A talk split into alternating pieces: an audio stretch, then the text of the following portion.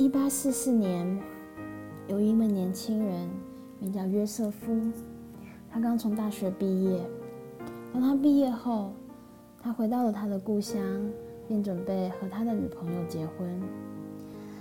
但当他兴高采烈地回到家时，他得知了他的女朋友骑马不小心从马上摔下来后就过世了。伤心欲绝的约瑟夫心想，他未来不会再结婚了。几年过后，约瑟夫决定要搬回加拿大定居，便开始着手准备搬家和在加拿大定居的事情。就在这时候，他又再次谈了个恋爱。便决定和这位女子共携手共度后半辈子。但就在他们婚礼的前几个礼拜，他的未婚妻感觉身体不是很舒服。过了不久，他就过世了。这一切发生的好突然。就在他们婚礼的前几个礼拜，他难过的想着，他不会再结婚了。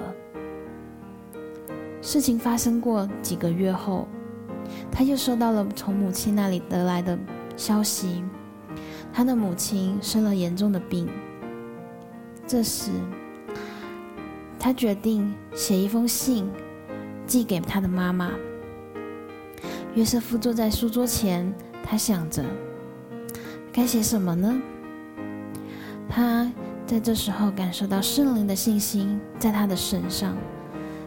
他在纸上写着：“亲爱的母亲，耶稣是我亲爱的朋友，负我罪过，担我忧，何等权力能将万事带到上帝面前求？亲爱的朋友，你是否有时会感觉到这世界上没有任何人懂你？遇到问题时，感觉没有人与你同在？”没有人能帮助你。在今天，我有一个好消息要告诉你：有一个人，他爱你，他渴望与你同在，无论何时，无论你遇到什么困难，他永不离弃你。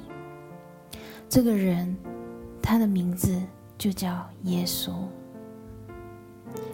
无论你现在正在经历什么，无论你遇到什么困难，都将他带到你。就将这一切带到上帝的面前，向他祈求、祈祷。愿上帝祝福你们。